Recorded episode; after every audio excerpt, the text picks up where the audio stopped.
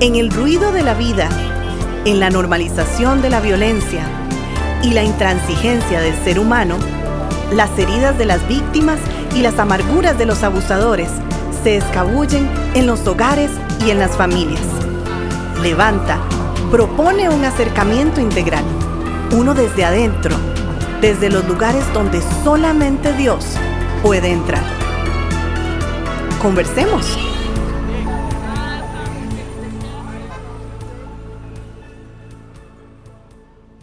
Saludos a todos los que nos escuchan esta nueva semana. Me encuentro como cada, como cada ocasión con mi amigo Ervin. ¿Cómo estás? ¿Cómo te va?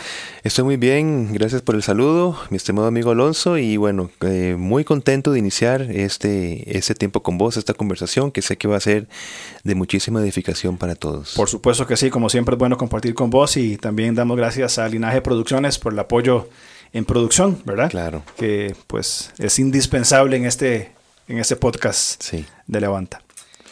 Hablamos la semana pasada o concluimos una serie sobre eh, la recuperación, ¿verdad? Hablamos de, de la primera etapa, ¿verdad? Este, ¿Cómo era el título? Confrontar, Ajá. recuperar, olvidar. Ahí está, perfectamente.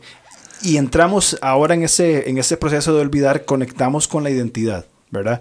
Porque luego de estar expuesta a una víctima de forma sostenida en el tiempo a la violencia, desde una figura de apego, ¿verdad? Eh, y después de lo que hablamos de recuperar, de lo de ser eficiente, ser eficaz, etcétera, surge la pregunta, bueno, ¿quién verdaderamente soy y estoy llamado a ser? Porque a la víctima se le fue implantada una identidad, un criterio de realidad implantado por el abusador, para la redundancia, este falso. Bien, surge la pregunta entonces, ¿quién verdaderamente soy y qué estoy llamado a ser? Y esta um, falsa identidad, porque el, el tema es un- identidad de este podcast, eh, permite el control. Porque desde el ser, pues digamos, eh, distorsionado, por supuesto, eh, soy fracasado o fracasada, soy incapaz. Entonces está esa vulnerabilidad para poder controlar, para poder manipular, etcétera. Entonces crea inclusive una codependencia y, y crea, como hemos hablado antes, un vínculo traumático, que ese es estar, eh, a pesar del maltrato, volviendo a las garras del maltratador por esa, mm, digamos, estrategia de verse en algunos momentos con una falsa esperanza y otros momentos, pues, como un maltratador. Entonces, ese vínculo traumático es algo realmente, eh, pues, muy dañino en una persona. Hace un par de, de días vos me comentabas sobre Génesis 1.2 en este contexto, ¿verdad? Que estamos hablando de, de, de confusión y demás y, y me comentas algo muy, muy interesante.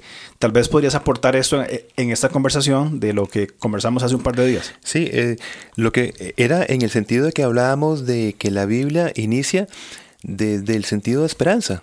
Eh, como, como nos hablabas en el podcast anterior, ¿verdad? Eh, y, ¿Y por qué esperanza? Porque no puede haber esperanza si no hay primero un marco de desorden, desolación, pues cosas que, que no, no deberían ser. Pero desde el inicio de la escritura, dice Génesis 1.2, y la tierra estaba desordenada y vacía. ¿Qué queremos decir con esto? De alguna manera relacionarlo con el estado de desesperanza de una víctima.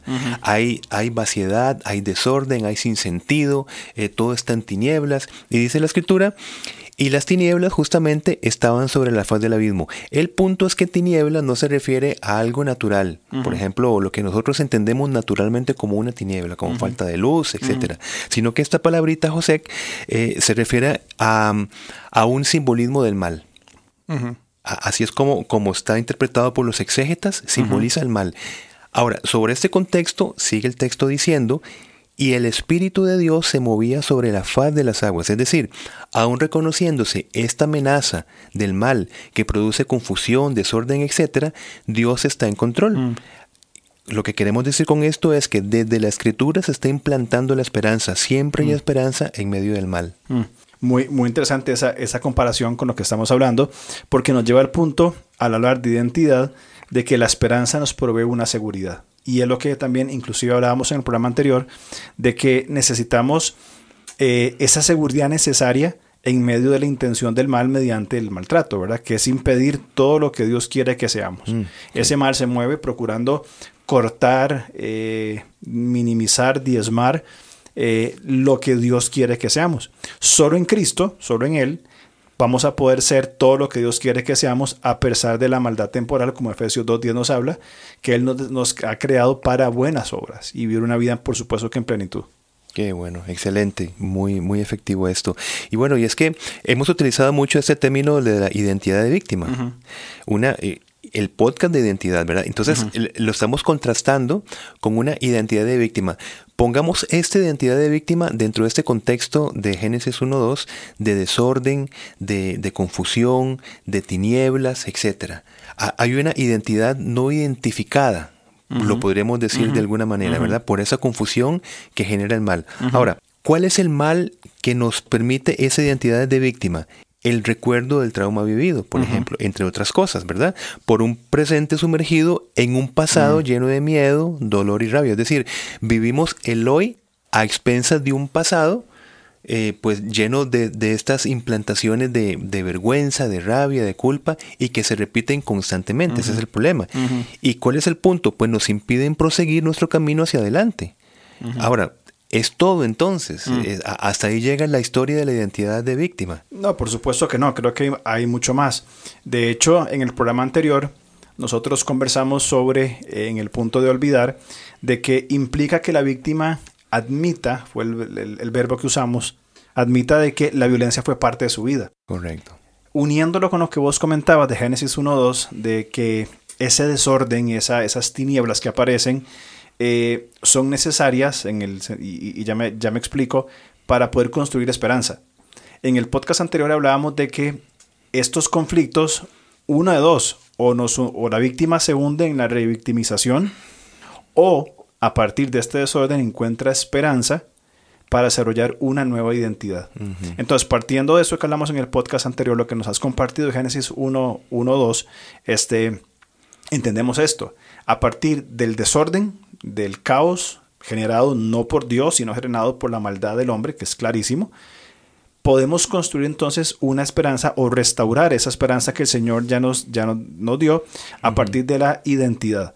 ¿Qué? identidad, según el diccionario de la Real Academia Española, es ese conjunto de rasgos propios de individuo, de un individuo o de una colectividad que lo caracterizan frente a los demás. Bien, son los, distintivos, las características. También puede ser una serie de identificaciones. Por ejemplo, si la víctima sigue identificándose con lo que el victimario le implantó, su identidad es falsa, bien, con rasgos que no son propios, son implantados y que van a atacar su propio desarrollo. Es decir, la víctima va a quedar minimizada a una falsa identidad implantada por el abusador, teniendo la posibilidad, perdón, de que el Señor desarrolle esta nueva identidad en la, en la víctima. Qué interesante esto. Em, entonces, como parte, eh, complementando lo que nos, está diciendo la Real Academia Española de, de, lo que es identidad, también lo complementamos con esto, ¿verdad? Qué interesante. La, identidad, entonces, es el término de identificaciones. Me parece que es importante porque a través del podcast vamos a hablar cómo se asumen identificaciones falsas. Que la suma de esas identificaciones, o sea, soy tal, eh, em, soy una persona sin futuro, todos estos son una suma de identificaciones que al final van a construirnos una identidad que no corresponde con los planes de bienestar y de esperanza que el Señor tiene. Que gracias a Dios son planes que vienen eh, de una manera externa a nosotros. Nosotros no nos auto eh, construimos nuestros propios caminos, sino que el Señor dice, tengo el control absoluto de, de tu vida, de tu destino, pero necesito entonces que trabajemos juntos Exacto. por esa eficiencia que tengo para tu vida, pero que la hagas eficaz en tu vida. y, con esto no estamos diciendo que nosotros limitamos a Dios. Estamos diciendo que nosotros o respondemos para bien o respondemos para permanecer en una identidad falsa. Maravilloso lo que estás diciendo y me encanta eso que decís sobre eh, colaborar con Dios, ¿verdad? O, trabajar con Dios. Eh, el Señor va a hacer lo que es imposible en nosotros o en una víctima de violencia doméstica o cualquier otro sufrimiento pero a nosotros nos corresponde hacer lo que está en nuestras manos, responder asertivamente, responder desde eh, la convicción de la efectividad de, y, la eficacia que tiene Dios para con nosotros, eh, para dar ese paso, eh, ¿verdad?, de, salir de llegar al punto de no retorno y comenzar el proceso de recuperación. Ahora, hace varios años, Lorena Walker escribió una obra eh, llamada El síndrome de la mujer maltratada. Bien, y ha sido un libro, un recurso muy utilizado en el tema de, violencia doméstica. Y ella habla de que el miedo, eh, que es resultado del maltrato físico, produce en la víctima indefensión. Ya creo que conocemos el concepto de indefensión, ¿verdad? Una incapacidad de procurar defensa. Eh, ahora, ese no defenderse de la víctima le desarrollará una baja autoestima, hablamos de autovaloración en el programa anterior, pues su inacción la relacionará con una carencia personal. Mm. No me defendí porque soy cobarde, no me defendí porque tengo un carácter débil y comienza entonces a desarrollarse este, este síndrome que ha sido propuesto por, por Walker de eh, indefensión y donde la mujer sufre una serie de consecuencias tremendas por eh, entrar en ese síndrome. Qué interesante, qué interesante. O sea que desde esta perspectiva la víctima va a vivir bajo los efectos dolorosos del pasado. Pero qué interesante lo, lo, que nos decías, ¿verdad? Eh, esa relación con una carencia personal. Pero es, primero el victimario implanta por, por, la violencia física la indefensión, o sea, ese no poder defenderse, e, ese estar, digamos, eh, verse sin protección, sin alternativas, y tras de eso, esa sensación se vuelve en contra de la persona culpándose a sí misma. Y diciendo, eh, no me defendí porque. Y, y, cuando repito es porque, porque es importante enfatizar lo que, lo que vos nos acabas de explicar, ¿verdad? Em, y esto pues va a condicionar la situación actual el, el, hoy, el, presente, ¿verdad? Va a definir sus pensamientos, va a definir sus sentimientos y va a limitar su bienestar, tanto personal como relacional, como social. Por supuesto. De hecho, eso es una estrategia de guerra, ¿verdad? Cuando hay una guerra, eh, quien ataca va a destruir puntos eh, para que el otro, para que el enemigo no se defienda. Aeropuertos, vías de comunicación, de alimentación, limita para que no haya una respuesta efectiva de la otra persona. Exactamente. Y es similar a lo que el abusador hace. Correcto. Ahora, eh, Walker propone, eh, no propone, porque eso es basado en, observación y análisis eh, serio, ¿verdad? han encontrado conductas características de este síndrome, de la mujer maltratada. ella cita por lo menos cuatro. Uno, asumir las agresiones.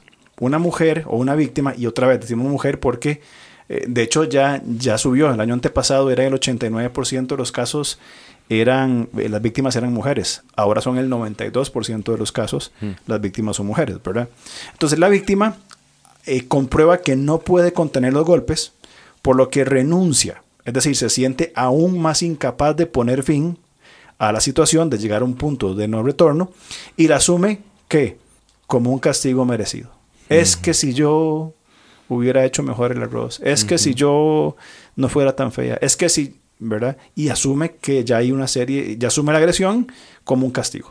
Inclusive llega al punto de que la mujer ante una, ante una respuesta de, de, defensa, al, al, recibir eh, más bien más violencia, va a decir, bueno, eso me pasa a mí por responder, eso me pasa a mí por, por pues confrontar eh, esta, pues esta situación, por defender a, a, pues a otros vulnerables en mi familia. Ve que, qué fuerte esto, ¿verdad? La, pregunta, eh, ¿qué hago mal? ¿Qué estoy haciendo mal en, en, mi relación? Ese asumir las agresiones. Recordemos que esto es una característica del síndrome de la mujer agredida, ¿verdad? Una mujer que ya, ya en el tiempo ya asume agresiones. Y supongo que no solamente se, eh, se reduce dentro de su hogar, es, ya es un guion de vida. Sí, sí.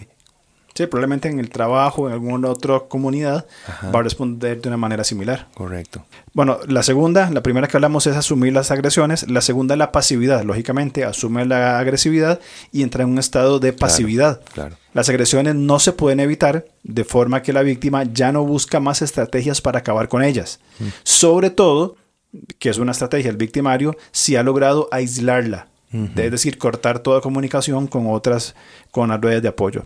Ahora, su respuesta ante los estímulos externos es pasiva, porque su criterio ahora coincide con el, con el criterio del víctima. Es decir, yo no voy a hacer nada, eh, él no es tan malo, eh, ya hay, hay una, una respuesta pasiva a lo poco que tiene de comunicación.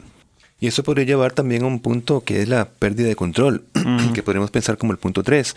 ¿Qué es eso? Pues que la víctima cree, ¿verdad?, que la solución del problema le es ajena. Ajá. Y, eh, Sí. y- y espera que sean terceras personas las que le den nuevas directrices en lugar de asumir que también ella, la víctima, puede actuar. Y, y esto, mi hermano, como hemos hablado, esto es un, un- un tanto, llamémosle peligroso, porque si la víctima misma no reúne evidencias de maltrato, no llega al punto de no retorno. Mm.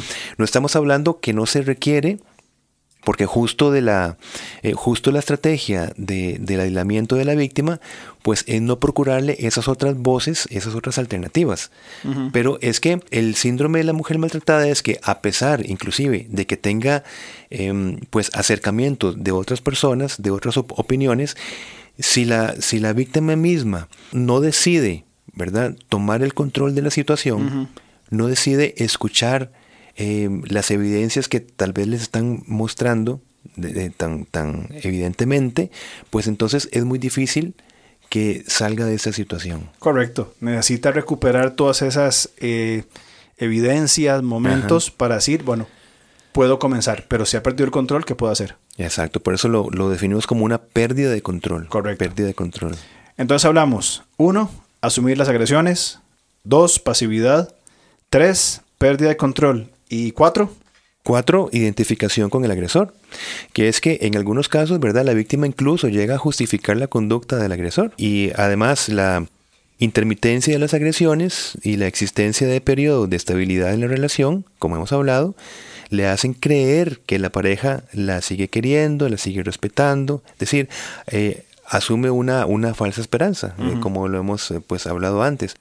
Y no, no, no estamos hablando de que nosotros en nuestro proceso de santificación y de arrepentimiento, mi hermano, nosotros, el, el proceso de cambiar una, una conducta pecaminosa no es de la noche a la mañana, claro, ¿verdad? Pero eh, aquí estamos hablando de un proceso, de una estrategia de control, de mm, tal vez llegar a un remordimiento, pero sin arrepentimiento. Es decir, sí, voy a cambiar, pero este voy a cambiar en la estrategia de decir, cuando yo digo, cu- cuando hago el papelazo, ¿verdad? Como decimos nosotros, entonces veo que hay una respuesta eh, que me, digamos, que, que, que me ayuda, que, que, que es como beneficiosa para mí en, en el punto del agresor. Ujú. Eh, veo que es más sumisa eh, en el sentido negativo, no, en el sentido bíblico. Este, veo que la tengo en la palma de mi mano. Mm. Veo que ya eh, puedo acercarme mm, desde otros aspectos sexuales, relacionales, etcétera. Entonces, claro, eh, está, está muy bien que yo ponga, digamos, una, un criterio como decir, eh, ahora sí las cosas van a cambiar. Ya mm, vuelva, regrese a la casa. Si estás en casa de tus papás o en casa de, de otros familiares, regrese a la casa. Yo, yo ya he cambiado. Y entonces, eh, eh, la, la víctima entonces se va a identificar con el agresor. Y eso es lo- que estamos diciendo en el punto Ujú, 4. ujú. Entonces, el síndrome de la mujer maltratada Correcto. le cree a los papelazos, como ¿Qué- para qué? ponerlo coloquialmente. coloquialmente, pero muy acertadamente, Sí, sí, sí. que es lo que, lo que hace eh, la víctima, ¿verdad? Estando en este síndrome de la mujer maltratada, ¿verdad? Que acepta los papelazos Ajá. y se identifica con el victimario. Y realmente cuando ponemos las cuatro cosas que han extraído de este estudio, realmente es bien complicado lo que pasa por la mente de una víctima. Y otra vez, y lo hemos mencionado en, en otros programas, a veces quienes mm, no se han preocupado por ahondar en ese tema, dicen, pero ¿por qué no lo deja? Exacto. ¿Por qué no se va? ¿Por qué aguanta? ¿Le gusta que la golpeen? Que, y, y es una ignorancia terrible. Revictimización. Correcto, revictimizan a la persona que ya es una víctima de por sí. ¿Y, y por qué hablamos de revictimización? Porque ve que eh, uno de los problemas es cuando hablábamos de, de asumir eh, ciertas conductas como carencia personal, que eso es un, ciclo muy dañino en la víctima, ¿verdad? Eh, y entonces, cuando eh, voces tal vez bien intencionadas, pero mal dirigidas, eh, empiezan a, a decir a la persona, pero es que usted parece que no, no piensa, y es que justamente eso es lo que sucede que sus funciones de razonamiento, de encontrar evidencias, están comprometidas porque están hiperactivadas emocionalmente.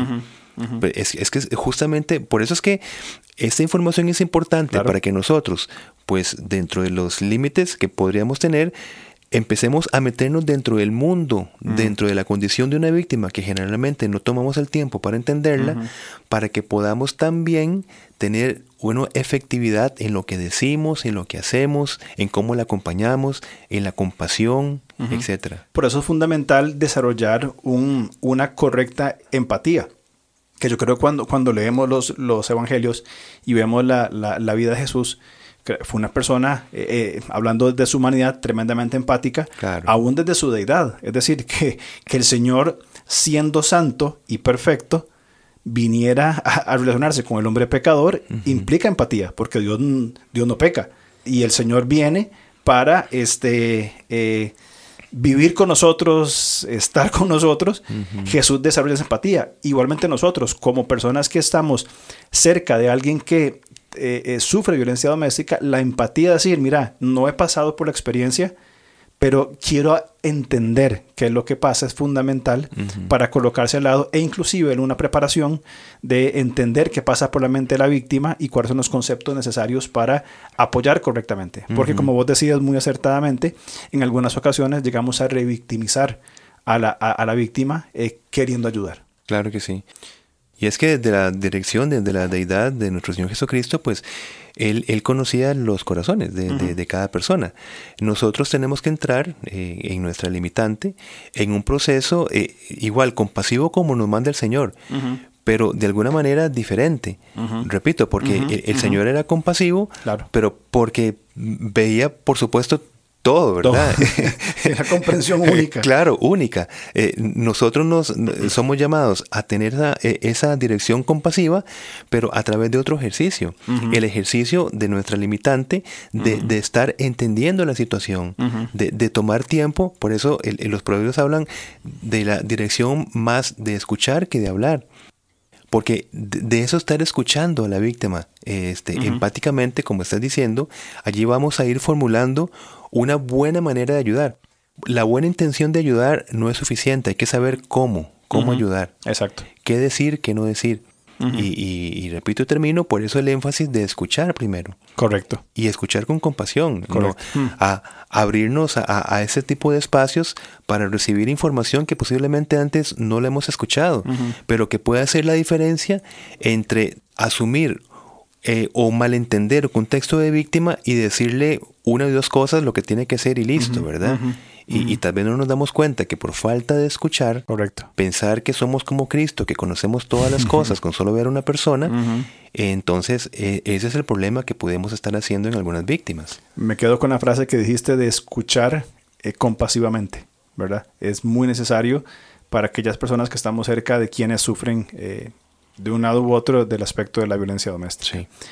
Entonces, siguiendo con el tema de la identidad, es importante remarcar algunas identificaciones asumidas para el desarrollo de una falsa identidad. Es decir, qué es lo que la víctima asume para mm, aceptar, si cabe la palabra, eh, lo que se está implantando y lo que ella cree sobre sí misma. Por ejemplo, soy una persona sin criterio propio. ¿verdad? No es que no lo tenga, sino que duda de sus propios criterios. Tiene que ver con inseguridad y con otros temas, ¿verdad? Pero eh, la víctima no tiene, o es una persona que ella asume que no tiene un criterio propio. Por eso es importante esto, que estamos, estamos dentro del concepto de identidad como el final de una serie de identificaciones. Ahora, si esas identificaciones eh, son disfuncionales, ¿Qué vamos a esperar? Que el final, esa suma de falsas identificaciones, nos va a llevar a una falsa identidad. Eh, eso para aclarar el punto. Por eso es en el punto uno, estás hablando, una falsa identificación es identificarnos como si fuésemos una persona sin criterio propio. Correcto. Pero si lo tiene. Sí. Tiene criterio, pero cree que no lo tiene. Exactamente. E, ese es el punto. Duda de su propio criterio. Correcto. Pero tiene una identificación falsa de decir eh, mi propio criterio no es importante. Correcto. Y todas estas identificaciones van construyendo esa falsa identidad. Son pequeñas piezas de un solo modelo. Correcto, correcto. Muy bien. También piensa que es culpable del mal en la relación y en la familia. Eh, la víctima piensa que por responsabilidad de, ella misma, todo está mal. Sí, una, una identificación de, de culpabilidad y una identificación de que es la que, por ejemplo, provee las, las situaciones eh, relacionales en, en, en ciertos contextos. De acuerdo. También ella dice, no merezco atención ni física ni emocional. Mm. Es parte de la falsa identidad que se le está implantando Correcto. a, a la víctima. También habla de que no es capaz de mantener relaciones sociales saludables, ¿verdad? Por cómo es. ¿verdad? Que otra vez, vamos a repetir una y otra vez lo que el, el victimario ha implantado en, en la mente, en el aspecto afectivo y las decisiones de la, de la víctima. Qué fuerte esto, ¿verdad? Esa, esa, esa falta, falsa identificación. Sí. ¿verdad? Me, me identifico como una persona que no puede relacionarse bien con otras personas. No, eso, e- eso, eso es falso. Correcto. Pero, pero sobre, esta, so- sobre este pensamiento distorsionado viene la, la respuesta conductual. Exacto. Primero yo pienso de una manera eh, eh, disfuncional. Vamos a esperar que las, los sentimientos van a ser disfuncionales Ajá. acompañados de ese pensamiento y la conducta va a ser disfuncional. Entonces nos crea un criterio de realidad totalmente fuera de lo que somos llamados a hacer Exactamente. en Cristo. Totalmente de acuerdo. Es súper importante y, y de hecho lo hemos hablado en muchos programas, el entendernos como personas que piensan, sienten y hacen. Eh, yo uso las palabras claves mías para ac- acordarme es lo que pienso, deseo y decido. ¿verdad? Eh, que es la, va dentro de la misma línea. Sí. Eh, el victimario ha abusado de cada una de estas partes de la, de la víctima, en sus pensamientos, en sus deseos, en sus decisiones, a tal punto que la maneja o la controla, como es su intención, a gusto de, de esta persona, ¿verdad? Y esto no es un invento de Albert Ellis ni, ni, ni, ni de otros psicólogos. E- Esto es, un- e- esto es una revelación bíblica. Me encanta, revelación bíblica. Exactamente, o sea, eh, no- nos revela y lo podemos eh, ver eh, perfectamente en, en- en la, en, en- la, mm, vamos a ver, antropología bíblica, en que nosotros pensamos, sentimos y hacemos, Correcto. y todo está íntimamente relacionado. Correcto. O sea, esto no es una, un, un precepto cognitivo-conductual, Correcto. para, para aclarar el punto. Muy bien aclarado, ¿verdad? Eh, hay toda una revelación, y además me atrevo a decirlo, de Génesis Apocalipsis, de la antropología bíblica, eh, remarcando estas áreas del ser humano a imagen y semejanza de Dios, donde por cierto todo requiere un proceso de santificación, lo que pienso, lo que decido, lo que, lo que deseo, en función de la, de la verdad de Dios.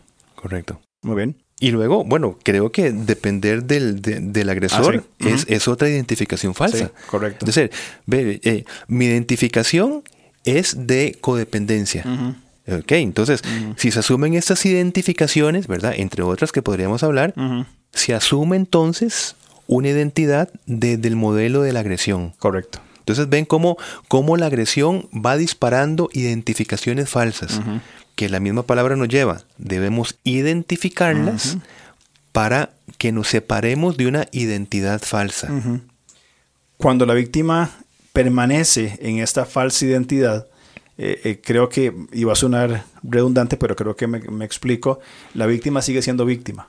Sí. Aun cuando se ha separado del victimario, la víctima sigue siendo víctima. Exacto. Porque no ha restaurado o no ha permitido una restauración integral, ¿verdad?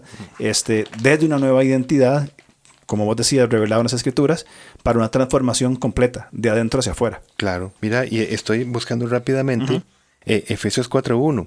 Yo pues, preso en el Señor, os ruego que andéis como es digno de la vocación con que fuiste llamados. Hago esto por la palabra dignidad. Es decir. Cristo nos ha dado o, o nos ha recuperado la, la- la dignidad. Pero ese anden, vean que, que, que- que es esa, es- esa colaboración. ¿Correcto? O sea, eh, anden, es decir, eh, Cristo nos da la dignidad. Eh, recupera nuestra dignidad, pero la exhortación apostólica es anden, aprendan a andar según esta dignidad que Cristo ha recuperado en ustedes. Correcto, totalmente de acuerdo. Y, y me gusta mucho es- esa expresión, que de hecho podemos trabajarla después también, eh, lo que Cristo ha recuperado. Porque la violencia eh, en la humanidad es fruto de lo que Adán perdió, eh, y Adán y Eva, en la caída y el desarrollo de la violencia. De hecho, eh, muchas veces uso este ejemplo o este comentario de que después de la caída en Génesis 3, lo primero que se registra en Génesis 4 es un asesinato, un acto de violencia, un, fratricidio. Fratricidio, sí. Y en Génesis 4, 19 comienza la poligamia. Es decir, un hombre dijo, yo quiero tener dos mujeres. Romanos 5 nos habla de que Cristo es el postrer Adán, quien recupera lo que Dios diseñó. Y las víctimas pueden hallar esperanza y los victimarios también en lo que Cristo ya recuperó para nosotros y que está disponible. Qué interesante, ¿verdad? Y, qué que es para otro tema, qué interesante que, que es Eva la que es engañada, pero dice Cristo es el postrer Adán, es el responsable. El responsable. pero eso es otro tema. Ese es otro tema. Otro podcast. Bien, eh, entonces, para resumir y terminar este programa de hoy, eh, esto que hemos hablado de esta falsa identidad no es el diseño de Dios para la mujer ni para el hombre sino que es el pecado de la humanidad que ha tomado entrada por medio de la violencia, básicamente lo que hacíamos anteriormente, para deformar la creación de Dios. Romanos capítulo 1 describe, pero perfectamente eh, lo, que, lo que acabamos de decir, ¿verdad? Y la pregunta entonces que nos surge ahora, que te propongo lo conversemos en un segundo programa, es entonces, ¿quién soy yo? Hmm. Que es una pregunta muy difícil de responder, ¿quién soy yo? Imagínate, aquí le daremos respuesta a todos los filósofos, entonces. bueno, vamos a intentar por lo menos filosofar un poco por esa dirección. Exacto, exacto. Muy bien, bueno, eh, muy, muy contento de que la otra semana les invitamos, de verdad, acompáñenos al desarrollo de esta segunda parte de este taller 2 de Levanta con el tema identidad. Correcto. Entonces nos vemos la otra semana. Dios lo permite. Gracias. Gracias a todos. Chao.